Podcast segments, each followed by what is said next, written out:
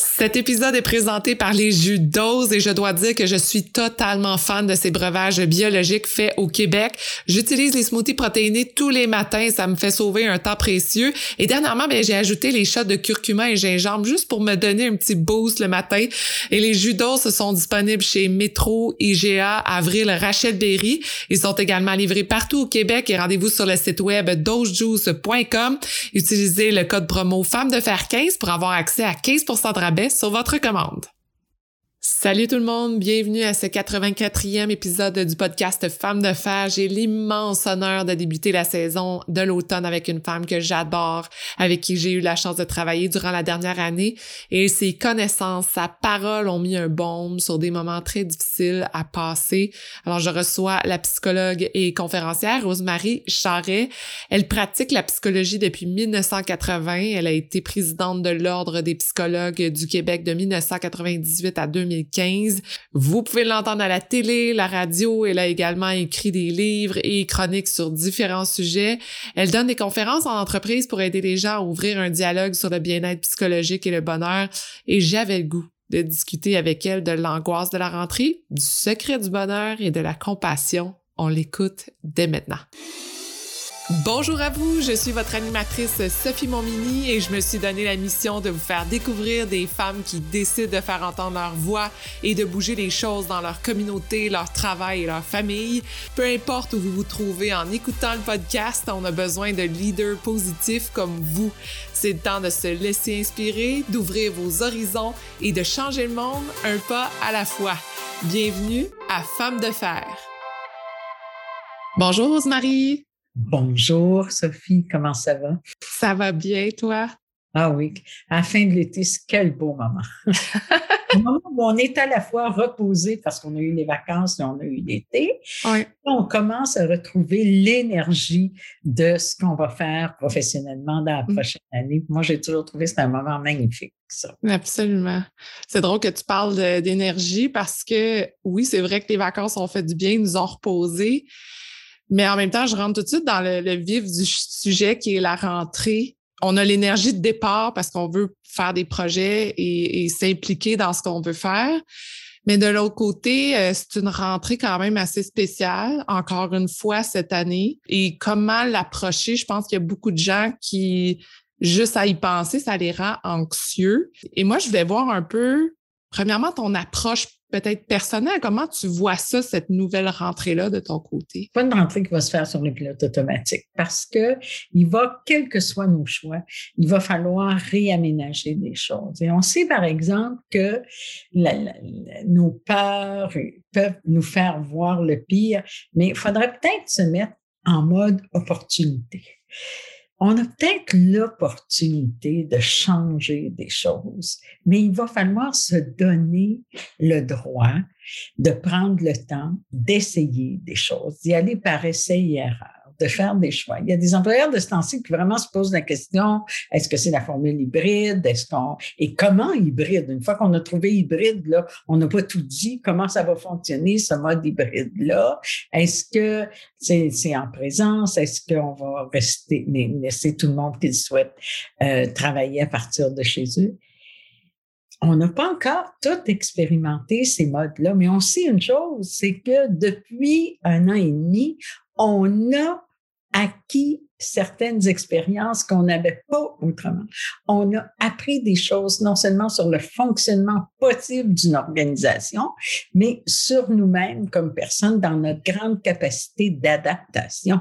Mm-hmm. Si on s'est adapté, fait qu'il faudrait pas trop avoir peur des exigences d'adaptation qui sont là en ce moment. Il faudrait se poser la question, est-ce que j'ai été capable depuis un an et demi de m'adapter? Puis la plupart d'entre nous, la réponse, c'est oui. Et là, mm-hmm. les exigences de cette rentrée-là, elles sont là, mais on peut faire confiance à notre potentiel d'adaptation. Mm-hmm. Pourquoi on a à ce point peur de cette adaptation-là ou de l'inconnu? Parce qu'on l'a fait, on a réussi et oui, on a été forcé d'une certaine façon à s'adapter, mais les gens on réussit, on a passé au travers d'une certaine façon. Euh, qu'est-ce qui nous bloque justement dans cette façon-là de, de l'inconnu, de voir l'inconnu? Ben, l'inconnu, ça a toujours fait peur. Toutes les formes d'inconnu font peur. Et euh, biologiquement, on est programmé pour ça, parce que pour la survie de l'espèce, il a fallu que l'espèce s'inquiète de ce qu'elle connaissait pas pour pouvoir être vigilant, pour pouvoir prévenir euh, ce qui pouvait arriver de, de négatif. Maintenant, c'est resté donc inscrit en nous. Mais là, quand on a peur de l'inconnu, il faut toujours se poser la question, mais qu'est-ce que je ne connais pas? Et qu'est-ce que je connais? Qu'est-ce qui est nouveau et qu'est-ce qui ne l'est pas? Et sur quoi je peux prendre appui pour aborder ce qui est nouveau? Ça, c'est un élément. Et c'est pas juste sur quoi à l'intérieur de moi. Il y a bien sûr les forces à l'intérieur de moi, mais c'est quoi les moyens qu'on va se donner?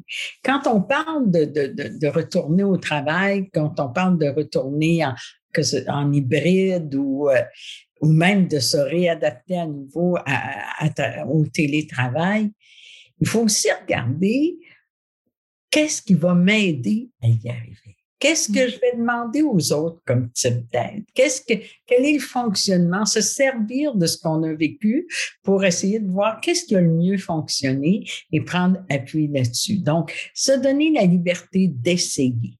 Ça, c'est extrêmement important. Quelle que soit la, position hiérarchique, il faut au moins essayer. Et les organisations auraient aussi avantage à pas trop couler dans le béton ce qu'ils veulent proposer à leurs employés. Puis la même chose quand l'employé répond au sondage, dire je veux ça plutôt que ça, il faudrait qu'il soit ressondé dans trois mois, puis dans six mois, tout ça, parce qu'on a le droit de changer d'idée. Et la situation qu'on a vécue était particulière, puis on peut pas toujours transférer d'une situation à l'autre ce qui a bien fonctionné puis ce qui a mal fonctionné. Peut-être qu'il va, va y avoir des choses qui vont, tu sais, qu'on a le goût de rester à la maison, là, puis de travailler de la maison, puis que ce soit plus simple pour beaucoup de choses, c'est évident pour certaines personnes.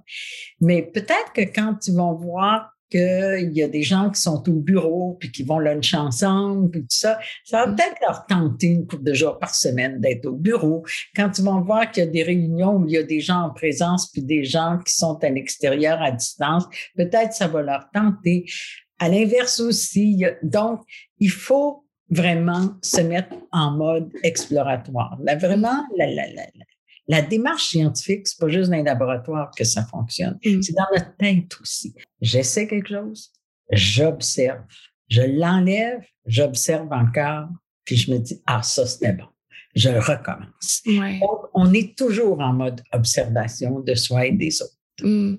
Mais c'est difficile parfois quand on est pris dans le day-to-day à tous les jours, dans, nos, dans notre routine aussi, la rentrée à l'école, euh, l'incertitude au niveau de la santé de nos enfants, de la santé de nos parents, de notre santé à nous. Euh, il y a toujours des changements à tous les jours et là, le stress monte, puis on dirait que on ne sait plus par où prendre les choses. En tout cas, je pense que ça a fait ça pour les gens l'année passée, entre autres, parce que je regardais juste un sondage avant qu'on se parle et ça disait que à l'automne passé, bon, l'anxiété a vraiment monté. Euh, le, pourcentage des gens qui ont déclaré un niveau assez intense au niveau de l'anxiété a vraiment monté. Et quand on est pris là-dedans, on dirait que des fois, on ne sait pas comment s'en sortir. Premièrement, c'est sûr qu'il faut essayer de mettre des mots sur ce dont on a peur. Ça, c'est clair. D'accepter de ne pas savoir d'accepter de se centrer davantage sur le moment présent.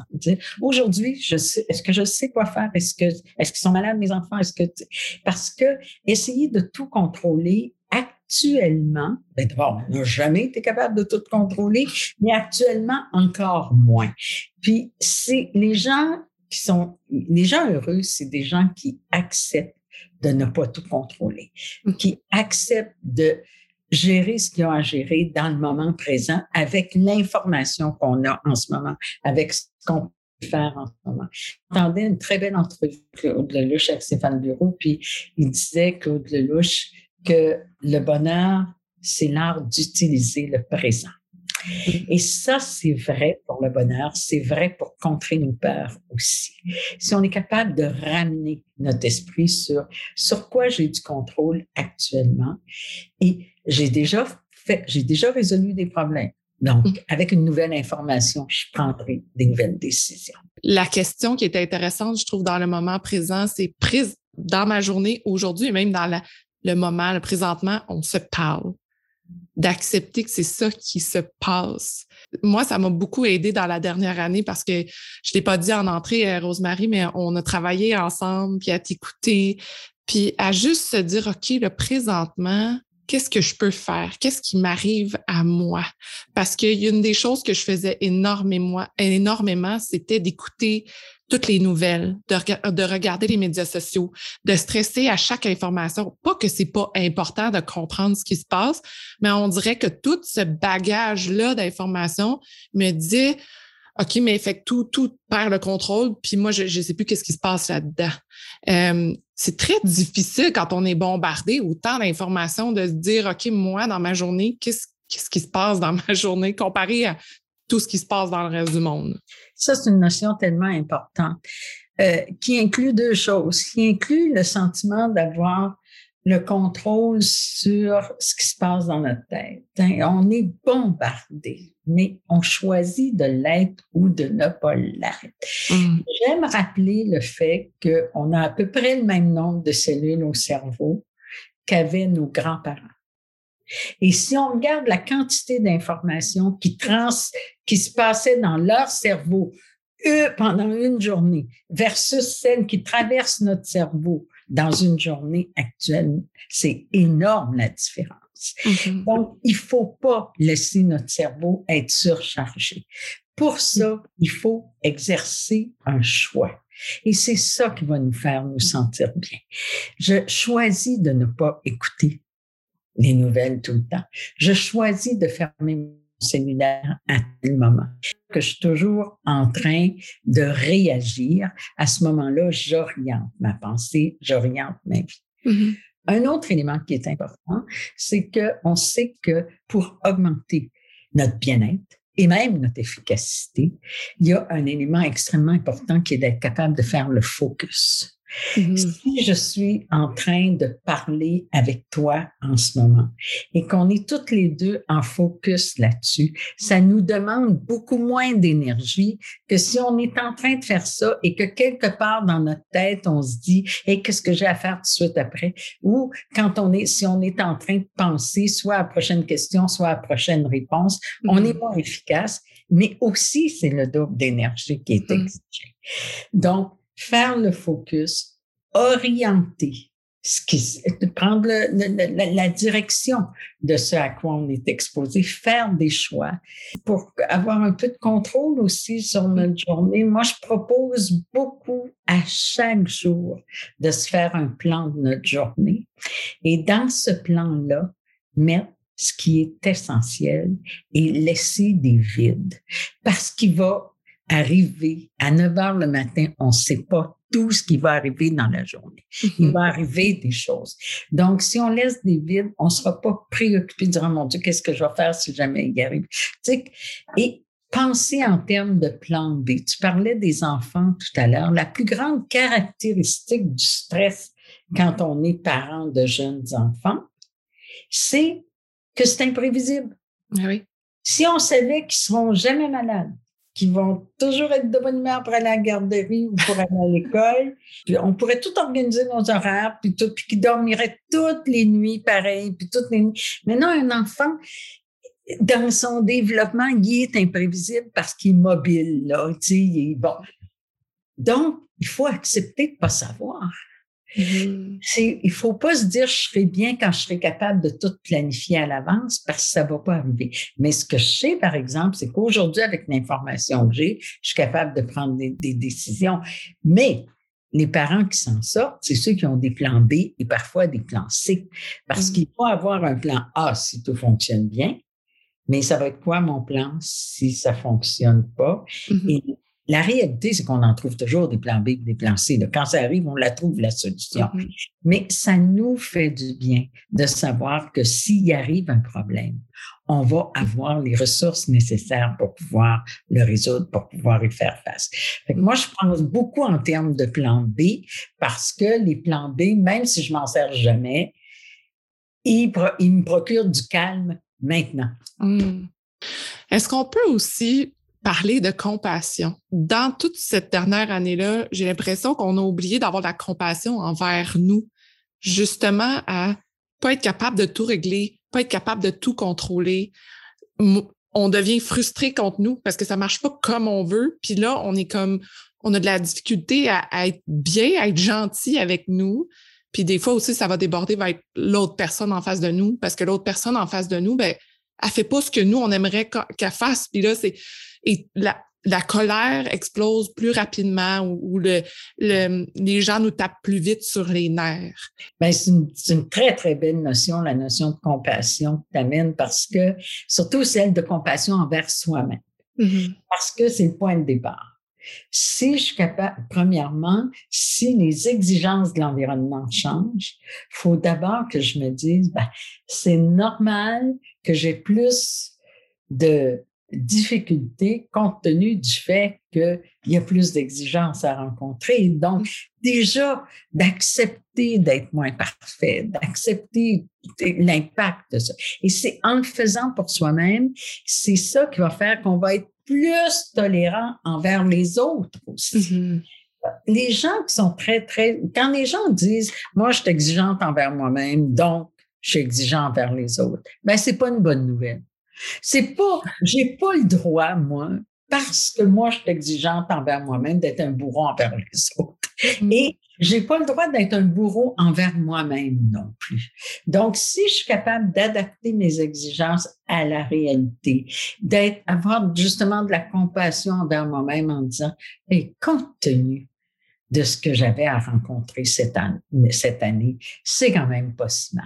Mm-hmm. La notion, moi j'aime beaucoup euh, parler de ce qui est euh, suffisamment bon. J'en ai parlé dans, dans, des conférences de l'importance de regarder euh, est-ce que ce que j'ai fait aujourd'hui, est-ce que ce que je suis comme personne, est-ce que c'est suffisamment bon plutôt que est-ce que c'est bien ou mal? Mm. Parce que ça va, on va toujours être en adaptation, en progression et il n'y a rien qui fixe comme tel. Est-ce que c'est suffisamment bon compte tenu de la réalité qui est là? Et si je fais ça pour moi-même et que j'arrive à le faire aussi pour d'autres, ce qui, je le répète, va être plus facile à faire pour d'autres si je le fais déjà pour moi-même, probablement qu'on va gagner ce qui est le plus précieux quand même comme moyen de traverser les moments difficiles, c'est-à-dire de meilleures relations interpersonnelles. Ouais un climat, que ce soit un climat familial ou un climat de travail moins tendu. Oui, parce que la tension monte quand même rapidement, tout de suite, quand les choses vont pas comme on veut, envers les autres aussi. Puis on le voit beaucoup sur la place publique ou même sur les réseaux sociaux. Euh, j'entends beaucoup de commentaires de ça n'en devient invivable, c'est plus, je veux plus être là. Euh, je suis plus capable de regarder euh, ce qui se passe, comment les gens se parlent. Et ça, ça joue énormément sur notre vision aussi de comment que la, pas la société, mais comment, comment, oui, le climat de société s'en va. Si on n'est plus capable de se tolérer l'un l'autre, puis on décide de tout fermer, c'est pas mieux non plus, puis de plus essayer de se parler. Puis il y a une différence entre s'informer puis fuir sa réalité dans les drames qu'on peut voir ailleurs. Mm. Évidemment, on peut regarder la télé, euh, les, chaînes d'information, on peut regarder les réseaux sociaux à journée longue. Si on cherche du drame, on va en trouver facilement. Mm. Et si on cherche soit de la rage, soit des occasions de s'enrager, on va en trouver aussi. Mm-hmm. Et c'est ça qui est plus grave, c'est qu'on peut créer son propre univers. On peut faire en sorte que l'univers dans lequel on vit est menaçant. Mmh. Du seul fait de s'informer toujours de, des choses qui sont menaçantes, ou on peut, puis il faut être réaliste quand même, il existe des menaces, il existe des choses qui sont difficiles à accepter, mais il existe autre chose aussi. Mmh. Et on peut, le focus dont je parlais, pour ce qui est de dire ça nous, ça, nous protège quand on, on, fait une activité de faire que celle-là parce que ça demande moins d'énergie puis ça nous rend plus heureux sur le coup. Mais aussi, on peut orienter le focus dans l'environnement qu'on laisse, mmh. de quoi on s'inspire. Mmh. Et où est-ce que on laisse l'information nous affecter et on peut sauter un soir de nouvelles. Mm-hmm. On peut sauter. Moi, j'utilise beaucoup les réseaux sociaux. Il y a des commentaires que je fais pas parce que je sais très bien qu'ils vont susciter des commentaires. Puis la question que je me pose, c'est est-ce que je veux commencer ce débat-là aujourd'hui? Est-ce que mm. pour mon bien-être, si je lance ce débat-là aujourd'hui, est-ce que ça vaut la peine? Des fois, ça vaut la peine. mais souvent, je me dis non, moi, une petite journée paisible, là, où est-ce que, non, tiens, aujourd'hui, ce sera pas, je commenterai pas ça. Ou des fois, je me pose la question, quel est mon bénéfice à moi de commenter ça? Pourquoi? Mm. Est-ce que je fais avancer? Parce que des fois, sur certaines tribunes, on fait avancer les choses en, en donnant des idées. Mais il y a certaines tribunes où on ne fait pas avancer. On rend service à personne, on ne se rend pas service à soi. Puis, tu sais, toute la notion de défoulement. Puis nous autres, les psychologues, on a parfois un peu trop valorisé ça, ce qui était de se défouler, de, de laisser sortir de soi mm-hmm. euh, les émotions, tout ça. Euh, moi, après 40 ans de carrière, je suis pas mal moins forte à recommander ça ah parce que il faut être capable de nommer ce qui se passe en nous. Mm-hmm. Il faut être capable de trouver des personnes à qui se confier. Mais il faut que nos confidences, il faut que nos, nos communications nous fassent du bien. Et c'est pas en détruisant les autres qu'on se fait du bien. J'ai jamais vu ça, quelqu'un qui est enragé contre l'autre, qui lui crée des bêtises et qui se sent mieux après. C'est faux, ça. Mm. Il se sent pas mieux après. C'est pas efficace. Ce qui est efficace, c'est si l'autre fait quelque chose qui nous dérange, c'est d'être capable de demander à l'autre un changement. Mm-hmm. de demander une explication. Ça, c'est efficace. Mais sortir ma propre rage, on a un peu trop souvent l'analogie trop facile avec des mécanismes physiques. Hein? Un peu, on va dire, euh, le couvercle du Presto a sauté, ça. D'abord, comme image, déjà, quand un couvercle de Presto saute, ça fait pas mal de dégâts dans une maison. comme image. Donc, où, ah, moi, je vais me vider de, de cœur, de, c'est pas physique comme ça. Toute la communication, il faut garder en tête que si j'exprime une chose, c'est à l'intérieur d'une relation que je l'exprime et ce que je veux, c'est me sentir mieux. Puis mm-hmm. est-ce que je vais vraiment me sentir mieux si je démolis l'autre? La réponse est rarement, très rarement. Oui, je vois. Moi, j'ai jamais vu ça. Est-ce que, justement, si on parle de défoulement et santé mentale, est-ce qu'une des options serait de, valoriser le contact avec un psychologue ou avec un intervenant qui peut nous aider, je ne veux pas dire contrôler parce que c'est bon de faire sortir les émotions, mais avec des gens qui sont meilleurs pour nous aiguiller là-dessus? Euh, parce que quand, quand, la colère sort comme ça envers quelqu'un, ben oui, c'est sur le moment, mais il y a bien d'autres choses en dessous aussi qui, ça faisait longtemps que ça, ça ruminait. Là. Ben, il faut se poser la question. Est-ce qu'il y a quelque chose qui m'est arrivé une fois? Puis là, c'est peut-être dû à l'autre personne. Puis c'est peut-être dû à un moment précis que je vivais. Ou si c'est quelque chose qui m'arrive souvent. Si, par exemple, ça m'arrive souvent de me mettre en colère et que mes mots dépassent ma pensée ou mes gestes dépassent ma volonté, puis que, bien évidemment, j'ai des problèmes avec ça, oui, là, c'est une raison pour aller chercher de l'aide. La gestion de la colère, c'est quelque chose qu'on peut commencer par faire soi-même et si on n'y arrive pas, il faut aller chercher de l'aide. Ça, c'est une chose. L'autre chose, pour ce qui est d'exprimer nos émotions de façon générale, on devrait tous avoir dans notre vie des relations avec des gens avec qui on peut s'exprimer. Et mm-hmm. des relations, moi, je pense qu'il faut qu'on ait tous au moins une personne dans notre vie à qui on est prêt à confier ce dont on n'est pas fier. Mmh. Ce dont on est fier, on, a des, centaines de personnes, on a, en tout cas, on a Internet, on a tout ce qu'il faut pour communiquer. Et d'ailleurs, euh, tu sais, c'est un, un, peu ce qu'on constate quand on va sur Instagram, c'est rarement la pire image de soi qui est présentée là. Oui. Et il faut qu'on en ait une personne. Et je suis pas en train de recommander que les gens mettent ce qu'il y a de plus difficile chez eux qu'ils le mettent sur la place publique. Pas du tout. Mm -hmm. Je suis en train de dire, par exemple, que ce qui est plus difficile en nous, ce dont on est moins fier, il faut pas s'isoler à cause mm -hmm. de ça. Il faut trouver une personne avec qui en parler. Et parfois, on n'en trouve pas dans notre environnement. Mm -hmm. Parfois, on a avantage à prendre un professionnel qui va être sous-secret professionnel et à qui on va pouvoir dire ça. Bon. Ça, c'est une des notions. L'autre chose, c'est que parfois, dans une relation, on s'en sort pas.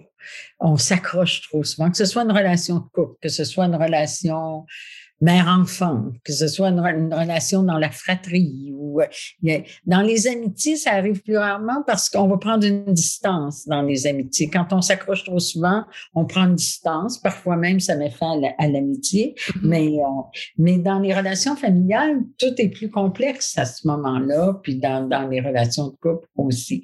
Des fois, on a besoin d'un tiers. Ce tiers-là peut être quelqu'un dans notre environnement, mais souvent, ça peut être un, l'approche d'un professionnel est nécessaire. Mmh. Parce qu'on peut avoir besoin de quelqu'un qui voit ce qu'on ne voit pas. Mmh. Et dans un conflit interpersonnel, on est facilement aveuglé. Ouais les émotions peuvent facilement aveugler ce qui se passe. On peut facilement avoir euh, l'impression que c'est l'autre qui nous en veut. Une situation un peu banale dont, dont j'ai été témoin récemment, c'est quelqu'un qui disait, mais pourquoi que elle répond pas, elle, m'appelle plus, elle répond pas à, à mes courriels et tout ça. Mm. L'autre personne, la personne disait, ben il m'appelle plus. Comment ça se fait qu'il m'appelle? Et chacun donc attendait l'appel de l'autre. Un attendait un téléphone, l'autre attendait un courriel. Ça, c'est aussi dans les modes de communication.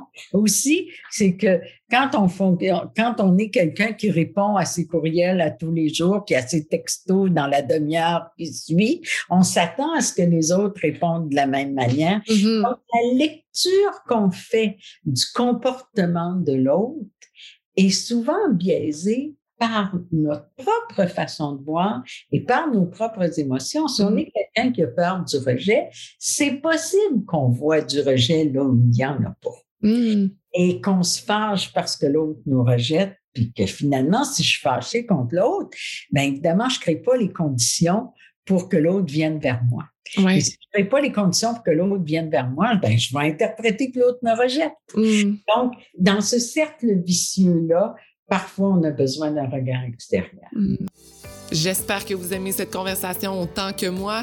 Et si vous êtes fan de Femmes de Fer, eh bien, rendez-vous sur le Patreon du podcast pour avoir accès aux entrevues et aux chroniques en primeur. En vous abonnant, vous aurez également accès à des informations exclusives que vos chroniqueuses ont produites pour vous. Faites partie d'une magnifique communauté de gens qui veulent brasser des idées et changer les choses. Rendez-vous dans la barre de description du podcast pour retrouver le lien. Je sais, euh, Rosemary, que tu es une spécialiste du, du bonheur. En fait, c'est un de tes questionnements de, de, dans ta carrière. Maintenant, là, avec euh, l'expérience en arrière, est-ce que tu as une réponse au bonheur? Est-ce que tu as, ou tu as encore plus de questions pour comprendre c'est quoi le bonheur? Ah, mais c'est une très bonne question. J'ai de plus en plus de réponses au bonheur. Oui. Ça veut pas dire que c'est facile de mettre en application, mm. mais la première, c'est d'accepter de ne pas être totalement heureux tout le temps. Si on, on cherche constamment à être totalement heureux, c'est sûr qu'on va être déçu. Et on est dans un monde, quand je nous regarde, avec euh, quand même les ressources qu'on a, avec toutes les possibilités qu'on a, on peut facilement se vendre l'idée qu'on a le contrôle sur tout. Mm-hmm. On peut facilement se vendre l'idée qu'on a le droit que tout soit parfait tout le temps. Et la réalité, c'est que les gens heureux sont capables d'accepter que c'est pas parfait, mais que c'est bon quand même. Mm. Moi, c'est une chose que la, la pandémie m'a apprise, et c'est une phrase que je me suis souvent répétée, mm. j'espère garder, c'est quand c'est pas grave, c'est pas grave. Tu sais, qu'il y a une différence entre ce qui est grave puis ce qu'on trouve grave au quotidien.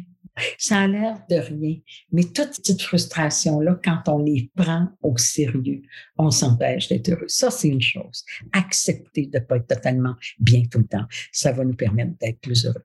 Être capable de voir sa vie comme un ensemble, plutôt qu'en pièces détachées, que, tu sais, dire, dans l'ensemble de ma vie, est-ce que je considère que j'ai été assez chanceuse?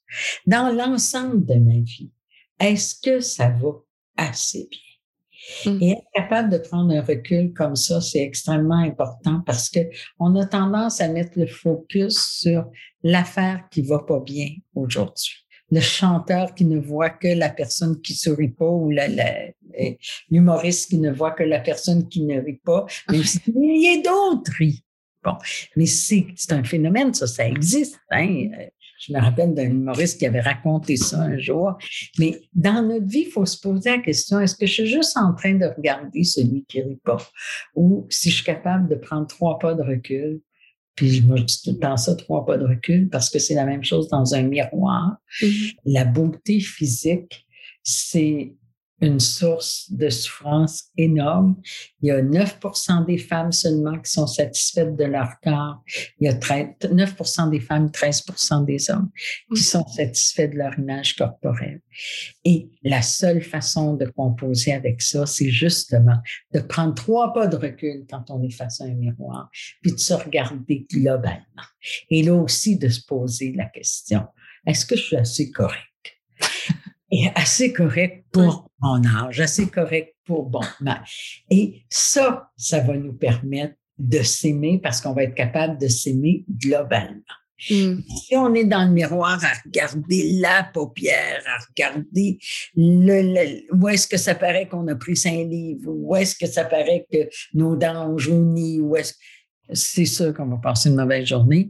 Et c'est sûr aussi qu'on est en train de développer une attitude qui, si on met cette même attitude-là, même sur d'autres dimensions de notre vie, ça fonctionnera pas parce qu'on est en train de scruter un point plutôt que de regarder l'ensemble. Je regarde l'ensemble de ma vie aujourd'hui, puis je, regarde à quel point j'ai été privilégiée, puis ça me rend heureuse de regarder l'ensemble de ma vie plutôt que de me dire, et je sais pas, hein, c'est en vieillissant, est-ce que je vais, moi, avoir un jour tel trouble, tel trouble, tel trouble? Et si je regarde ça, mais tout est possible, c'est vrai que c'est possible, mm-hmm. mais si je regarde l'ensemble, j'ai plus de chances d'être heureuse. Mm. J'aime ta réponse parce qu'on parle d'anxiété, mais c'est important pour moi qu'on parle de bonheur parce qu'il faut se donner un petit peu de sourire aussi dans, dans la journée. Euh, Rosemary, je, veux terminer euh, cette saison-ci. J'amène un, nouveau questionnaire et là, c'est toi qui lances euh, le questionnaire de, fin de, mon podcast. Mais je te lance des petites questions et, et dis-moi qu'est-ce qui te vient en tête en premier? Alors, aujourd'hui, pourquoi as-tu de la gratitude? La santé peut-être étonné, mais l'intelligence. Et on n'ose pas dire ça, mais c'est un cadeau de la vie, l'intelligence. Et je me sens pas prétentieuse quand je dis ça. Je me dis, hey, ça a fait en sorte que j'ai fait les études que j'ai eu envie de faire, le travail que j'avais envie de faire, que j'ai eu une vie plus facile. Et j'y suis pour rien ça m'a été donné. On, a, on est avec des degrés divers de beauté, d'intelligence, de santé, de grandeur. Et il faut être capable de reconnaître ça. Moi, j'ai de la peine quand j'entends les gens euh, mépriser ceux qui n'ont pas de talent. Mm. Parce que je me dis, ils y sont pour rien. Quand on a un talent, il nous est donné. On le développe, par exemple, c'est sûr. Le meilleur avis que tu as eu dans ta vie? Le meilleur avis, ça a été laisse-toi pas séduire par ce qui te tente maintenant. Mais c'était quoi ton rêve au juste? Mmh. Puis de me ramener à ça. De dire, moi, effectivement, mon rêve, c'était, parce que j'avais eu une offre très, très alléchante. Moi, j'étais, étonnamment, là, peut-être pour d'autres, mais moi, j'étais très forte en mathématiques. Mmh. Puis j'avais une, j'avais eu une offre très, très alléchante et euh, pour développer quelque chose, un, modèle. Puis, mais moi, c'était psychologue que je voulais être. Quand la personne me dit ça, j'ai dit, ah oui, t'as raison. Puis quand je regarde ça aujourd'hui, 40 ans après, ce que ma vie professionnelle a été, puis ce qu'elle aurait été. Évidemment, j'aurais fait de l'argent, j'aurais, euh, tu sais, j'aurais probablement réussi là-dedans, mais humainement, ça ne m'aurait pas apporté ce que la psycho m'a apporté, parce que la psycho, c'était mon rêve, c'était le mien. C'était pas celui de l'autre personne qui me présentait son projet comme étant. Mais moi, c'est le sien qu'elle doit réaliser. Moi, je vais réaliser. Mmh. Et, ta carrière a été et encore, je, est fulgurante. En fait, j'ai de la difficulté à passer à côté, même tout ce que tu fais présentement en conférence, tout ce que tu as fait au niveau, oui, de la radio, de la télé, parce qu'on n'a pas parlé, mais tu t'es jamais laissé mis de côté, abattre par les, les, les défis que ça a, ça a constitué, ça? Non, jamais. Jamais parce que c'était c'était comme si on m'injectait de l'énergie quand on me lançait un défi. Je hmm. me souviens d'un gros, gros défi le 12 septembre au matin, le lendemain du 11 septembre. Hmm. La radio de Radio-Canada, il m'avait demandé, pouvez-vous être là à 5 heures du matin? Puis on ne sait pas si vous allez intervenir, mais on vous demande d'être là de 5 à 9 au cas où. Hmm. Quand je suis arrivée en studio, j'ai été assise à côté de Renaud Miroir pendant toute la durée de l'émission. C'était une émission spéciale sur tout. Et là, il fallait inventer à mesure. Hein. Quand tu fais des chroniques, d'habitude, tu les prépares. Là, j'avais rien préparé.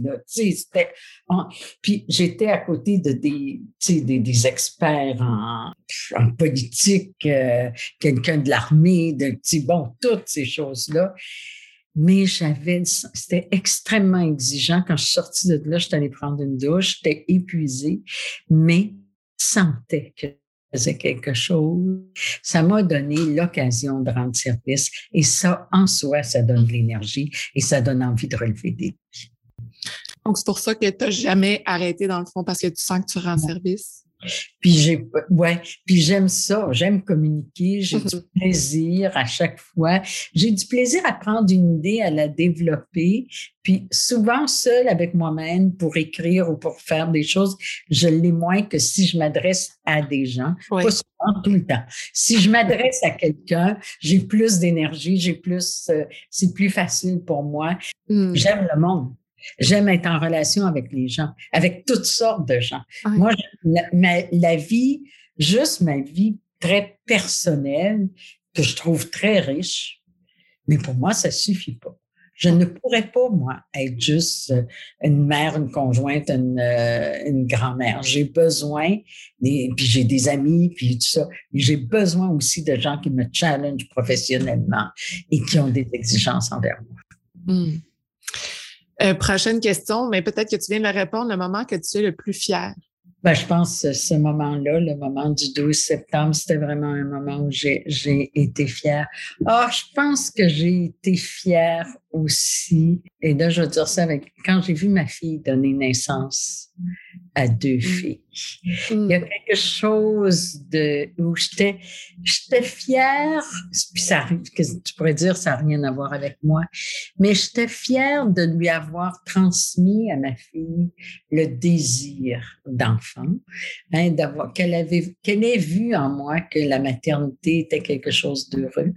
Et je suis fière de voir comment elle, elle, s'occupe de ses deux filles et mm. comment mes petites filles évoluent. De voir que nos valeurs se transmettent, euh, c'est une façon d'accepter de vieillir et de mourir. C'est d'accepter ça en disant, moi je meurs, moi je vais mourir, mais il va rester. Tu sais, j'aurais pas vécu pour rien. J'aurais mm. transmis ça. Au niveau social, ce dont je suis le plus fière, c'est d'avoir réussi à faire adopter une loi qui fasse en sorte que les charlatans puissent plus faire de la psychothérapie. Ça, mm. il y avait eu beaucoup, beaucoup de souffrances infligées à beaucoup de monde et c'était très important pour moi d'intervenir comme présidente de l'Ordre des psychologues à mm. l'époque, d'intervenir là-dessus. Et ça, je suis fière de ça aussi. Mm. Est-ce que tu lis un livre en ce moment? Oui, il faut voir que moi, dans mon style de, lecture, je, lis différentes choses. Oui. Euh, en même temps. Oui. Et euh, actuellement, c'est Roxane Boucher, c'est elle écrit elle des romans sur euh, ce qui se passe. moi, je viens de la Gaspésie, puis elle a un roman, La mariée de corail, qui se passe mm. en Gaspésie aussi. Fait que c'est ça que je suis en train de lire. Mais j'ai lu son premier tome. Elle ne le présente pas comme un premier tome, là, ah. mais euh, j'ai lu, euh, une série de trois d'elle. Mais j'ai lu aussi, j'achève euh, La vie continue, euh, en l'apostrophe, c'est ça. Et ça parle de quoi? Ça parle justement de, du vieillissement, du fait mmh. de ben, c'est des gens plus vieux que moi, là, mais je vois ça venir aussi, mmh. et de l'importance de l'amitié. Pour moi, l'amitié, c'est quelque chose d'extra. J'ai un gros réseau d'amis, mais j'ai un réseau de vrais amis, là, à qui je raconte euh, toutes sortes de choses. Puis bon, et euh, je vois dans ce livre-là, je vois l'importance de l'amitié parce que c'est des gens qui n'attendent rien de nous. Et tu sais, se confier à nos enfants, ça peut être troublant pour eux. Mmh. Se confier à des membres de notre famille, ça peut être troublant pour eux, mais se confier à nos amis, c'est pas troublant pour eux et ça ouvre la voie à ce qu'ils puissent se confier à nous aussi. Puis ça, c'est important. En terminant, Rosemary, je veux savoir qu'est-ce que ça veut dire pour toi, femme de fer? Ben, c'est femme résistante, euh, femme. Et euh, actuellement, je dirais, j'ai mal aux femmes. Il y a deux éléments qui me trouvent beaucoup. D'abord, évidemment, la série de féminicides euh, au Québec les, rapports intimes ne seront jamais réglés dans des lois. Ils vont se régler dans l'éducation. Évidemment, il faut des lois aussi, mais ils suffisent pas. C'est pas parce que tu dis à quelqu'un que tu n'as pas le droit de faire une chose que dans l'intimité, il ne fera pas de toute évidence. On a, et j'ai très mal au fait que tant de femmes, parce que c'est la pointe de l'iceberg, hein, que tant de, de femmes soient souffrantes dans leurs relations intimes. Mais j'ai encore plus mal, si c'est possible, de voir ce qui se passe en Afghanistan et de voir que tant de femmes vont être privées d'éducation, privées de pouvoir, privées du choix de leur partenaire. Et euh, on a, évidemment, je peux me dire, je connais pas assez la culture pour la critiquer, mais je connais suffisamment et j'ai entendu suffisamment d'entrevues de gens qui sont allés sur le terrain pour savoir qu'il y a beaucoup, beaucoup de souffrances de femmes. Il y en a sûrement beaucoup de souffrances d'hommes aussi. Mais moi, en ce moment, ce qui me fait mal, c'est ça. Et quand on parlait tantôt de ne pas tout voir, de ne pas, je fais attention actuellement de pas trop m'exposer parce que oui, ça me trouble. Ça te trouble de voir ça, donc. De voir ça, de sentir notre impuissance. Mm. Je, voudrais, je voudrais faire quelque chose. Je voudrais être capable de faire quelque chose pour aider ces femmes-là, les femmes qui vivent une guerre, que ce soit une guerre extérieure comme celle qu'elles vivent en Afghanistan, mm. ou que ce soit une guerre intime comme celle qu'ils la vivent dans leur maison mm. avec un partenaire dont elles n'arrivent pas à se sauver mm-hmm. et parfois dont elles n'arrivent pas à se détacher, même si les sources de souffrance peuvent être. Oui, parce qu'on entend parfois en ce moment dire Ah, ben c'est fini le combat des femmes. Non, non. non. Il, est, il, y a ici au Québec, dans convention collective, on peut dire c'est réglé. Dans ce qui est objectif, objectivable, mais c'est pas fini le combat des femmes et c'est pas, il sera pas que social. Il va être aussi dans le développement affectif, dans l'intimité. Moi, quand je magasine des vêtements pour mes deux petites filles qui ont deux ans, je vois encore des vêtements sur lesquels la princesse attend le prince charmant. Mmh. On met ça encore dans la tête des petites filles, que tu es une princesse, et donc, que toi, tu as juste à être belle. Puis un jour, un prince charmant va te découvrir. Puis lui, il va déterminer le bonheur de ta vie. Personne dit ça comme ça. Mm-hmm. Mais les messages sont encore là. Il faut filtrer. Il y, a il y a carrément des vêtements que j'achète pas, que j'achèterais pas pour le message qui transpose. Il y a encore des livres que j'achèterais pas pour le message qui transpose. Il faut être conscient de ça. Il faut l'être quand on est parent de, de filles. Il faut l'être aussi quand on est parent de garçons. Mm-hmm. Quand on est parent de garçon. Oui, parle-moi-en un petit peu parce que je suis maman d'un garçon. Parle-moi-en un peu de, ça. Ben, la première chose qu'un garçon observe, c'est la relation de son père avec sa mère. Mm-hmm. Et quand une femme accepte la façon dont son conjoint la traite devant son fils, il faut qu'elle dise qu'elle donne un modèle. Mm. Et des fois, c'est impossible de changer, mais c'est important que la mère, pas juste le père, le père aussi, mais que la mère aussi serve de modèle aux garçons, qu'elle lui dise ça, on n'accepte pas ça dans la vie, ça, on fait pas ça aux autres dans la vie. Mm-hmm. Moi, je ne ferai pas ça à d'autres et toi. Bon. Mm.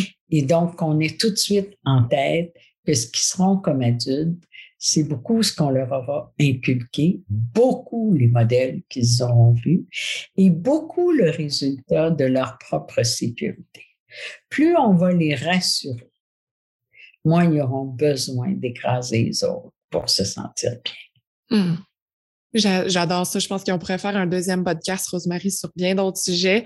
Je termine ça ici en disant, comme je disais en introduction, j'ai travaillé beaucoup avec toi dans la dernière année. J'ai, j'ai vu plusieurs conférences en ligne et tout. Et je sais que tu continues ça et que c'est important pour toi, ces conférences-là. Peux-tu juste m'en parler un peu? Qu'est-ce que tu fais euh, et, comment les gens peuvent euh, justement te recevoir euh, dans leur entreprise?